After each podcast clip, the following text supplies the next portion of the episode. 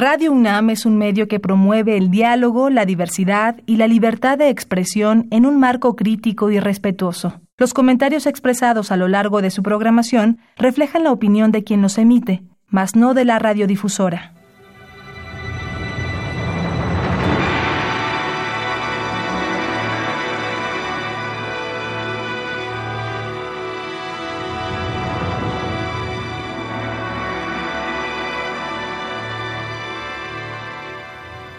Radio Universidad Nacional Autónoma de México presenta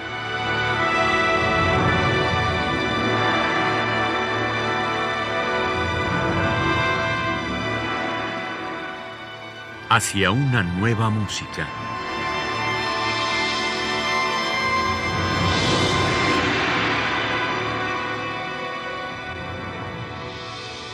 Programa a cargo de Ana Lara.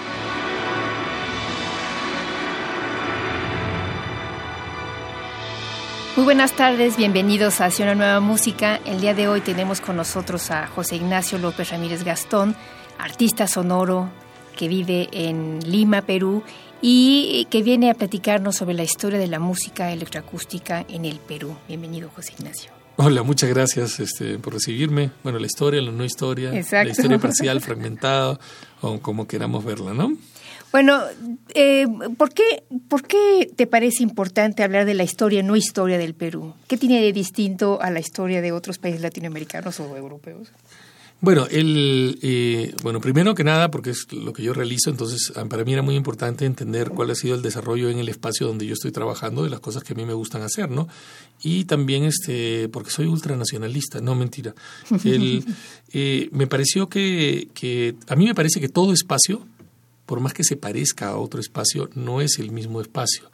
Entonces yo he venido trabajando proyectos en general eh, justamente con respecto a esta noción de que la aparente similitud, la aparente relación, la aparente repetición de eventos y circunstancias nunca convierte dos espacios en exactamente el mismo. Entonces, por ejemplo, mi tesis de doctorado de Computer Music se llama justamente Este futuro es otro futuro diciendo como no importa lo que haya pasado, el futuro y el desarrollo de, este, de esta percepción de futuro con la tecnología y la música en el Perú es, es exclusivamente peruana y da lo mismo realmente en el fondo si se ha eh, ese es trabajo para otro tipo de, digamos, de, científico social, ¿no? El encontrar cuáles son los puntos de relación, eh, ¿no? Cómo puedes comparar un espacio con el otro y eso que mi licenciatura es en estudios comparados. Pero, este, pero a mí me pareció muy importante el lograr que el espacio peruano hablara en sus propios términos, digamos, ¿no? Más allá de, no me importa si es igualito, ¿no? Es, es, es algo así como, este, eh, siempre digo, no sea, no es lo mismo, este, My Way cantado por Frank Sinatra que cantado por Sid Vicious. ¿No? Ya si lo pones en una partitura se ve igualito a lo mejor, pero no es lo mismo. Cada persona, no es lo mismo alguien que imite un estilo musical de otro país cuando lo hace en su propio entorno, porque su, todo su imaginario, su contexto, su entorno, su percepción de lo que está haciendo es diferente. Entonces lo que yo he tratado de ver es qué ha pasado en Perú con esto de, con estos temas que, eh, que, eran, que eran parte supuestamente del desarrollo, si quieres, natural, histórico, científico, global, ¿no? tecnológico, bueno, ¿y qué, musical, ¿y qué ha pasado? O qué no ha pasado. eh, lo primero que es importante es que no mm, hemos tenido problemas, digamos. Hemos tenido problemas en adaptarnos y en percibir y aceptar y apropiarnos eh, de los elementos del desarrollo de la música tecnologizada por una serie de discursos sociales nacionales que han sido muy fuertes a través de la historia, ¿no? Entonces, eh, por ejemplo, si yo he dividido más o menos a grandes rasgos la historia de, de, la música electroacústica peruana en tres grandes momentos que yo le, le llamo las tres grandes olas, ¿no? No son muy grandes, no son no es como son olitas, digamos que no son este no es este Hawái, ¿no? Entonces este son, son olas tranquilas. Una primera que es una especie de lo que llaman una falsa ola, que es la época en la cual se desarrollaron una serie de compositores que, que no lograron desarrollar su trabajo en el Perú durante los años 60 o 70, pero que después, más o menos a partir de los años 2000, han sido declarados como una especie de héroes nacionales de la electroacústica o pioneros del desarrollo. Ver, pero explique bien, como si no lo hicieron fueron los pioneros y no lo hicieron. Bueno, es como, ¿no? Nunca has visto cuando se construyen los héroes nacionales, ¿no? O sea, al final de cuentas tú buscas y a lo mejor el héroe nacional ni siquiera existió como persona, ¿no? O, no se tiró por el barranco con la bandera de México, ¿no? Este, es la mitologización natural de, eh, que se produce. Entonces, ¿qué sucede? En, a partir de los años 2000 se empieza el proceso de reconstrucción histórica para tratar de ubicar qué cosas se habían perdido de nuestro historial en la música experimental. Se hizo un famoso concierto en Lima que se llamó El Contacto, Contacto 2004, donde tocaron cinco, cinco músicos peruanos y cinco músicos extranjeros, ¿no? Eh, la idea era que fuera principalmente de música electroacústica académica o de música seria, pero también se mezcló un poco con música popular electrónica. Eh, yo toqué en ese festival, y otros compositores tocaron y y por ejemplo, Valcárcel, que, que, ha sido, que a partir de ese momento empieza a construirse como un personaje histórico, presenta una pieza para, eh, para cinta en cassette, que era de 1965. Entonces él llega, se sienta en el escenario, pone en su pieza de cassette, se sienta inmóvil eh, y termina y no hace nada, y luego se para y dice gracias, que es un poco la cultura de la época de cinta, ¿no? Entonces, eh, y la gente se volvió loca, ¿y esto qué es? ¿no? Entonces ahí empezó como una especie de, revaloración de estos discursos, ¿no? Eh, también, por ejemplo, vino Flo de Brasil, que había estudiado con Stockhausen, eh, y él, por ejemplo, hizo espacialización, en, o sea, presentó una pieza y él no estaba en el escenario, sino él estaba en la consola atrás. Y entonces la gente decía, ¿qué? O sea, ¿Para qué le has pagado a alguien y lo has traído de Brasil para que le ponga play a una pieza? Entonces eran cosas que no estábamos acostumbrados a ver cotidianamente. Entonces ahí empieza un, un proceso, digamos, de, de donde, donde pero unos jóvenes eh, sienten todas estas cosas como que de pronto apareció, no sé, bajo un ovni, ¿no? O sea, son cosas nuevas, cosas en las cuales no habíamos pensado, de las cuales no sabíamos que había gente que en algún momento había intentado este, cosas. Y entonces, pero empezó un proceso también de de valoración mitológica del pasado y se declaró de alguna forma y se hicieron exhibiciones y presentaciones y mil cosas, sacaron discos, etcétera, y se declaró más o menos que nosotros habíamos tenido dos grandes eh, compositores electroacústicos que eran este Valcárcel, Eduardo Valcárcel y César Bolaños, ¿no?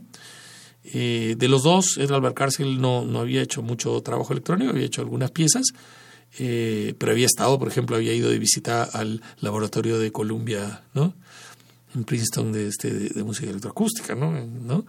Eh, y este y César Bolaños también había estado eh, había estado en, en, Argentina, en el Ditela, y en el Ditela había hecho mucha producción electroacústica, ¿no? Entonces, este, se construyó esta primera ola, digamos, ¿no? De la cual sí vamos a escuchar una pieza de Bolaños, pero ¿qué sucede con esta ola? Que esta ola no existió en el sentido de que, eh, por ejemplo, César Bolaños trabaja mucho en, el Ditela en Argentina y el momento que él regresa a Perú en 1970, 70 creo que no me equivoco, a partir de ese momento ya no tiene producción electroacústica realmente o es mínima. ¿Por qué? Porque el entorno peruano no recibió bien el discurso de la electroacústica que sí era normal en Argentina en su momento. Entonces, ya si nos ponemos un poco pesados con el tema, podríamos decir que en ese sentido César Bolaños es parte de la historia de la música electroacústica argentina a lo mejor, pero no peruana porque nunca sucedió en el Perú y no se validó en el Perú en, Perú en ese momento. Es más, César Bolaños llega al Perú, deja de componer música electroacústica y se dedica a la investigación musicológica de culturas este, precolombinas y, se acaba, digamos, una carrera que pudo haberse desarrollado. Fue una persona que sí realmente le puso, mucho empeño, pero el entorno peruano no estaba listo, digamos, para, para recibir esta primera ola que te digo que, de alguna forma no existió, ¿no? No sé si queremos escuchar una pieza. Sí, vamos a escuchar la pieza de César Bolaños que se llama Intensidad y Altura, que es una obra de 1964. 64.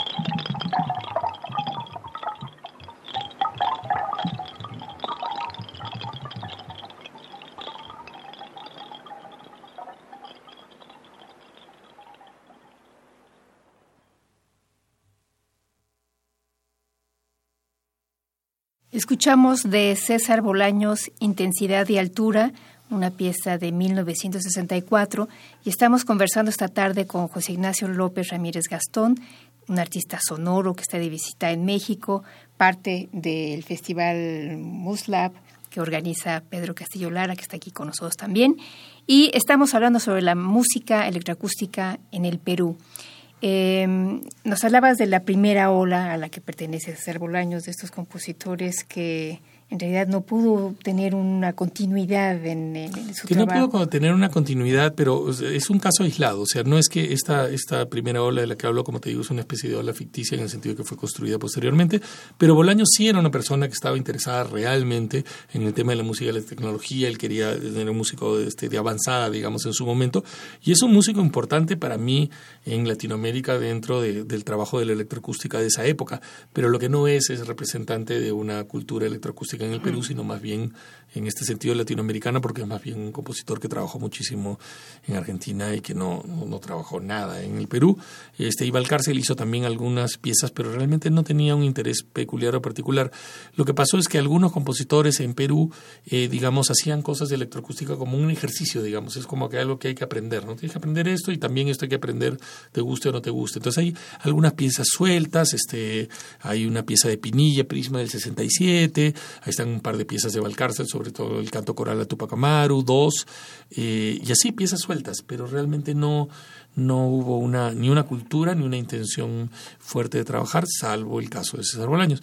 Ahora, luego en los siguientes años, como que esto desaparece casi completamente, sobre todo en los años 70 y en los años 80, que uno diría que es la época de la popularización de las máquinas con el synth pop y con los sintetizadores, etcétera. Tampoco hubo realmente nada. Una segunda ola eh, que sí tuvo alguna fuerza y que fue la primera ola a lo mejor real, fue en los años 90 con la participación de eh, tres eh, miembros del conservatorio, José Sosaya, Gilles Merciel y, Junchaya, ¿no?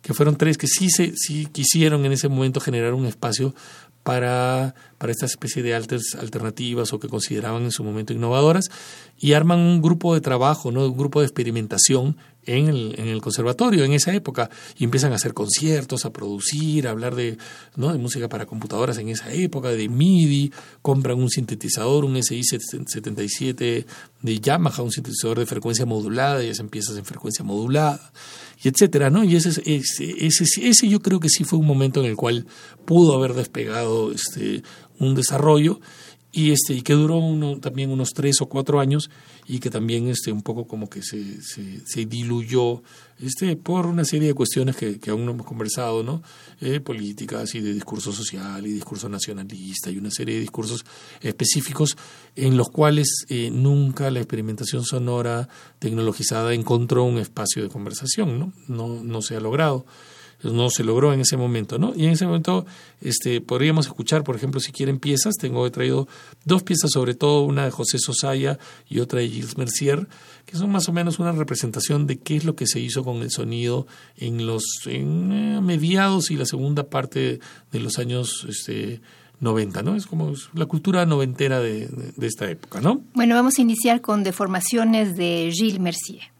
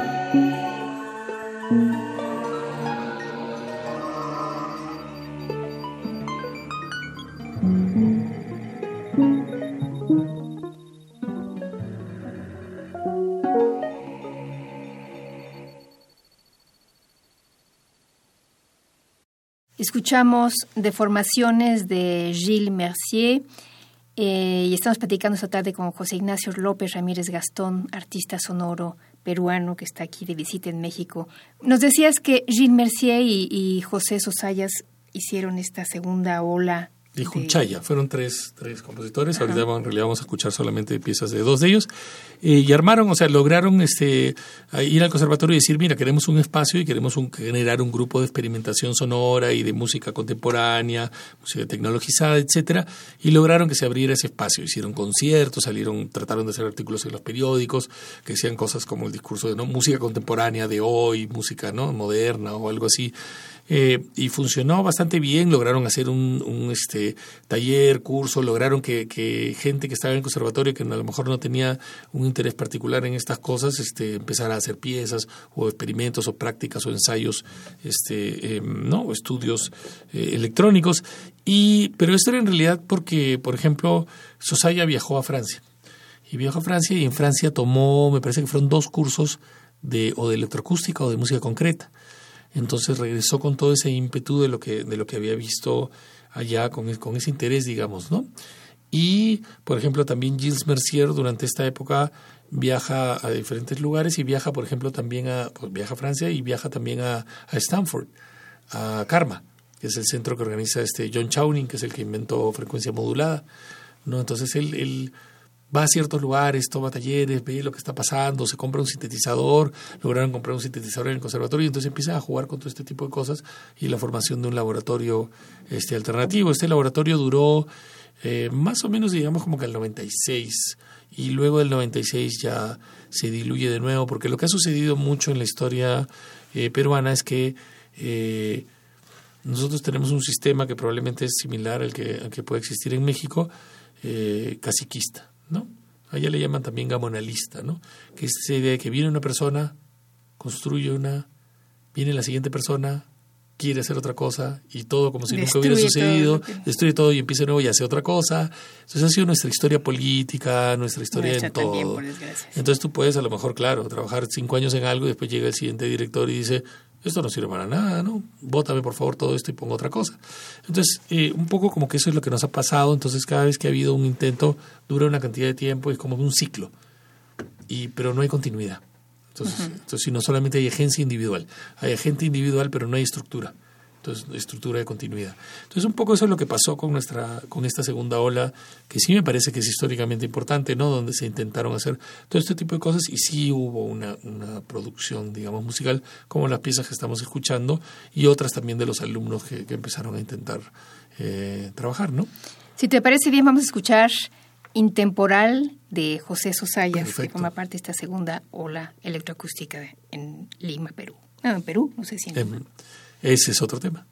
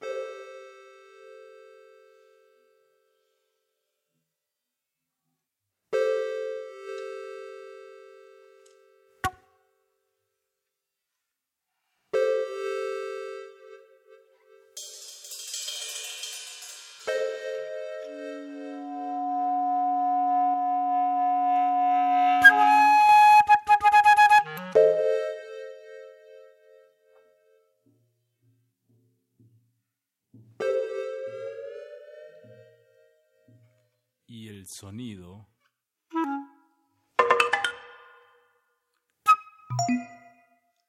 Habiendo nacido.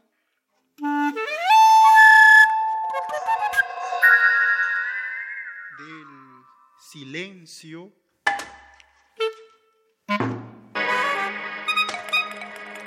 Volverá a ser.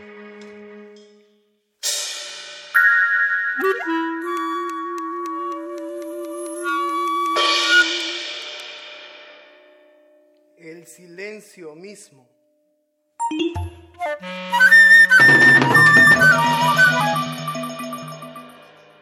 Y siendo la música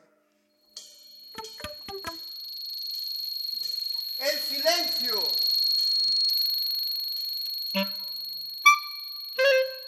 Coloreado.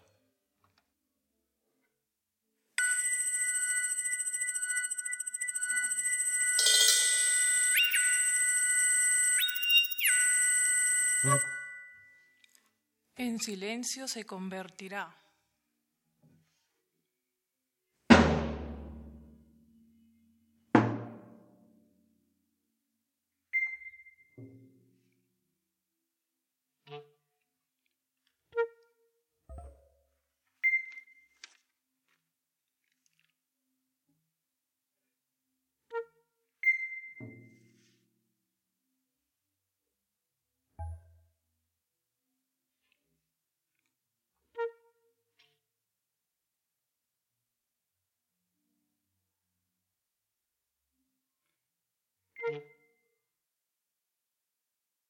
Escuchamos Intemporal de José Sosayas y estamos platicando esta tarde con José Ignacio López Ramírez Gastón, artista sonoro peruano, que nos está platicando sobre la historia de la música electroacústica en el Perú.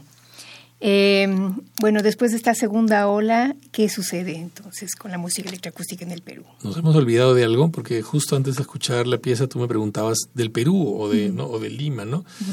Eh, eso es bien difícil de explicar pero por supuesto, igual que ha sucedido en muchos países de Latinoamérica, ha habido un centralismo muy fuerte, ¿no? Y el, la, lo que llaman la provincia normalmente ha estado muy desvinculado, pero también en el caso de la electroacústica, eh, lo que ha habido es una reacción por parte de los discursos nacionalistas también, que presentaban a la música electroacústica no solamente como invasora, alienante, yanqui, colonialista o lo que sea, sino también en ese sentido como parte de una representación de la capital, ¿no? Y de la capital en ese sentido como también colonial, como que invadía el resto del país y no lo tomaba en consideración. Sobre todo en los 60, 70 y 80 tenía mucha fuerza esta idea de que había que reconstruir un modelo de valoración cultural normalmente en el caso de Perú centrado en los Andes, ¿no? Y llegó un momento en el cual Lima, por ejemplo, llegó a declararse como el antiperú. Es decir, Lima no solamente no es realmente el Perú, no es el, el Perú profundo que le llaman, sino es el antiperú, porque es el que presenta todos estos discursos coloniales en contra de estos discursos. Por supuesto, eso es un poco absurdo porque al final los discursos incaístas y andinistas eh, y andiistas, etcétera, eh, son construidos en Francia realmente, ¿no? Son discursos ilustrados franceses que llegan a Perú y el nativismo lo trae lo trae San Martín y, y Bolívar para pelear contra los criollos españoles, pero bueno, pero esa es el, presentación. Entonces, dentro de esa presentación Lima era como como lejana.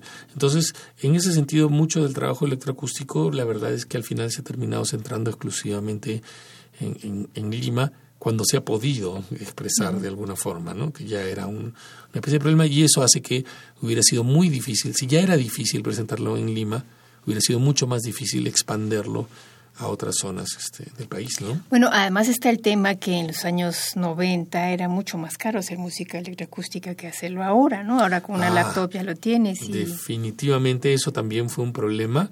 Eh, pero la verdad es que eso se unió a una... eh, yo en, en un pequeño libro que he publicado también este el año pasado que se llama La Guardia Nueva, sobre, ¿no? sobre música electrónica, eh, que es una broma y comentario sobre, en Perú se habla mucho de la Guardia Vieja, que es como la música criolla de Lima, tradicional, el vals criollo y todo eso. Entonces yo un poco en, broma y en contraparte digo la Guardia Nueva, o sea, hay que empezar a mirar no hacia las viejas guardias, sino a otras guardias nuevas. Pero este, entonces comentaba que en el Perú existe, existe una tecnofobia muy fuerte. O sea que no, eh, hay una sensación de- de negación de las posibilidades de la máquina. Y eso lo hemos visto desde en el conservatorio. Este, en determinado momento, eh, la primera computadora del conservatorio fue, eh, la sacaron del conservatorio porque se declaró que la computadora, que no estaba siendo usada para música, por si acaso, que la computadora rigidizaba el discurso del conservatorio, sin ser usada, imagínate, sin ser usada, no estamos hablando de música, la computadora que se usaba para organizar los archivos del conservatorio. Era una máquina fría, ¿no? Y esa máquina fría enfriaba el ambiente artístico del conservatorio. Increíble. No, es, es increíble, es de película, Sí. es de, de- de película de terror, diría yo. ¿No? Realmente. Bueno, entonces la tercera ola de música electroacústica. ¿cómo ¡Somos empieza? nosotros! Somos. bueno. ¿cómo empieza? Eh, yo lo, sí, yo lo llamo la tercera la ola, que este, que además no solamente me incluye a mí, me parece, sino que esto que estabas diciendo también, ah, hemos pasado por un proceso de abaratamiento de los equipos, de democratización de acceso, de globalización, de internet, eh, mil cosas han pasado, ¿no? Entonces ahora es eh, mucho más sencillo y mucho más normal eh, que este discurso ya no sea un discurso elitista, que no sea un discurso eh, de segregación, que no sea un discurso imposible de realizar logísticamente más allá de las crisis por las cuales pueda pasar el país, etcétera. Entonces yo creo que todo eso se ha unido, forma como una bola que de alguna forma ha explotado de forma natural, este, y bueno, con su, con su respectivo porcentaje de, de suerte y de, y de casualidad, digamos, con el hecho de que yo regresara a Lima y quisiera empezar a trabajar ese tipo de cosas. Entonces, digamos que, que el espacio de cultivo tenía mucho más posibilidades de que florezca algo, ¿no? Eh, y entonces, y también la gente está mucho más cercana a estos discursos porque ya son discursos antiguos, no son discursos nuevos, son discursos que tienen 70 años, 80 años. Sí. Bueno, y además ya la gente está muy acostumbrada a oír la música electroacústica también en el rock, en, en, en otras manifestaciones este, el musicales. 100% de la música popular tiene componente, componente eléctrico o electrónico, o sea, no hay, ya no existe nada que no lo tenga, o sea, nada que no pase por el estudio. Lo más folclórico, histórico que puedas escuchar, al final de cuentas tiene reverberador, tiene todo un proceso. Entonces, sí, ya es, ya es cosa de todos los días, ¿no? Entonces, dadas esas circunstancias, yo estaba de regreso en Lima y empecé a tratar, en el- desde el 2010, empecé a tratar fuertemente de implementar estas cosas y me topé con 80 paredes, ¿no? Y me topé con un montón de paredes, paredes, paredes, paredes, hasta que vine a dar con, con, el, con la Universidad Nacional de Música, el conservatorio. Y el conservatorio no fue una pared, ¿no? El conservatorio dijo, no, nosotros... Y justo fue el momento en el cual yo llegué, en el 2017, que el momento en el cual se había inaugurado de alguna forma este espacio de laboratorio. O sea, entonces era como que, exacto, así es como que, ¿no? Es como que me estaban esperando con, con mi pie de zapato perfecto y ahí está, este es para que te lo pongas tú, ¿no? Entonces era, y no estuvo pensado así, o sea, es, y yo creo que era un poco, hay que armar un laboratorio, hay que, es importante que haya un laboratorio en este espacio, ya veremos quién se encarga del laboratorio, pero tiene que haber. Entonces esa, esa confluencia de conversación que me parece que fue muy saludable porque entonces ahí sí hay una, una hermandad de discurso. Es el conservatorio sabía y tiene que haber y es importante que haya. Y yo levanté la mano y dije, hola, oye, yo estoy acá, ¿qué tal si no? Entonces, perfecto. Entonces de ahí se ha desarrollado esto que yo de alguna forma lo llamo la, la tercera ola, que espero que nunca llegue a reventar completamente, sino que se mantenga creciendo, en el cual hemos armado un montón de cosas. O sea, hemos armado, hemos, estamos dando los cursos del taller de electroacústica, hemos, los chicos están por primera vez, por primera vez, este, haciendo patches de Pure Data en, ¿no? este, en, la historia del conservatorio. ¿no? O sea, realmente en el espacio universitario no había, no existía eso como enseñanza, ¿no? Hemos hecho este, notaciones alternativas gráficas, hemos hecho el ensamble, hemos empezado a dar con, este, hacer concursos, hemos viajado hasta lugares lejanos como México, ¿me entiendes? O sea, estamos participando, estamos tratando de participar de la conversación internacional, armar un espacio, etcétera. Entonces eso es lo que yo llamo un poco la, la tercera ola, que es el trabajo del, ¿no? el trabajo de esos dos chicos, y la, y la esperanza también es que esto produzca también muchas piezas, es decir, o sea, ahora lo que hay que hacer, en mi opinión, es hay que regar a lo loco, es decir, regar, regar, regar, regar para asegurar que la planta no se muera. Es bueno, decir, pero no, solamente las piezas, sino que están formando a gente que va a ocuparse después. De, Es, es, o sea, que ya no que sea la idea de una sola persona, sino que se cree la base para que eso continúe. es lo que conversábamos fuera del aire, esta idea de que en Latinoamérica es como hasta pareciera sonar a un poco a capricho, es decir, esta persona quiere hacer esto, cuando esta persona no está, eso no existe, y eso es lo que tenemos que eliminar completamente. Tiene que haber una historia, y la historia se construye con paciencia, se construye con gente preparándose, ¿no? Y tiene que mantenerse un, una, una, una percepción de la importancia de la continuidad, ¿no? Eh, pero eso es lo que yo de alguna forma quisiera lograr instalar, ¿no? Pero ese es un proceso, ¿no? Sí, pero seguro que sí. Bueno, vamos a escuchar un poco más de música. Ah, ¿Qué, bueno. nos, ¿Qué nos propones? Eh, les hablaba, ¿no? En el caso de esta segunda ola, eh, empezaron a hacerse estudios y, ¿no? y la gente empezó a trabajar en el conservatorio una primera colección, digamos, de trabajos y pod- podríamos escuchar, por ejemplo, Estudio 1, que es una pieza de Federico Tarazona para proceso de sonidos de charango.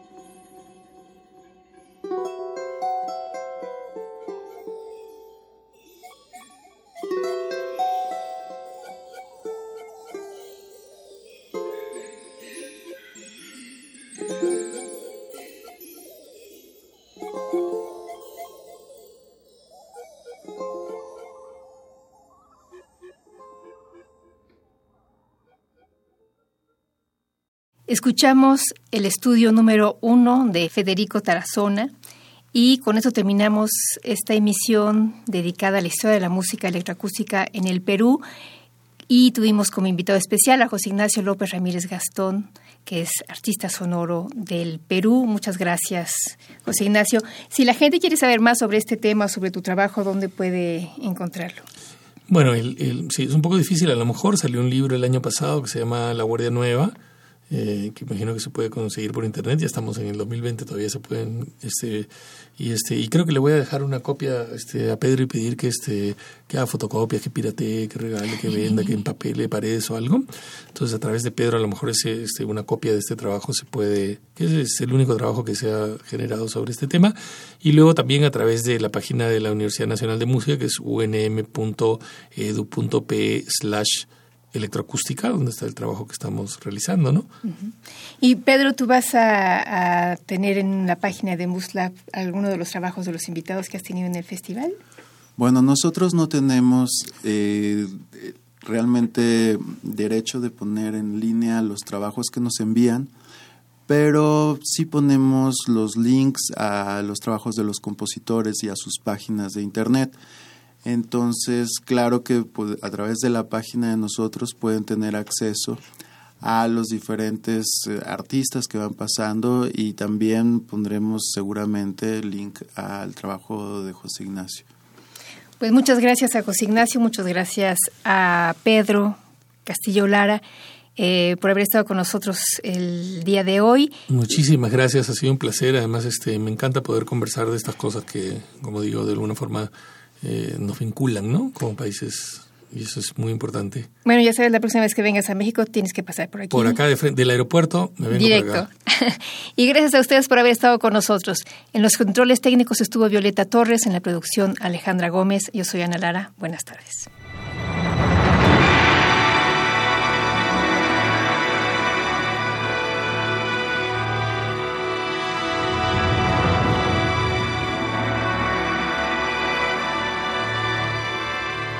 Radio Universidad Nacional Autónoma de México presentó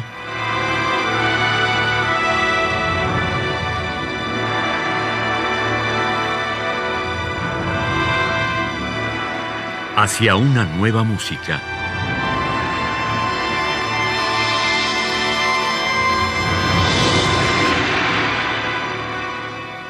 Programa a cargo de Ana Lara. Radio UNAM. Experiencia sonora.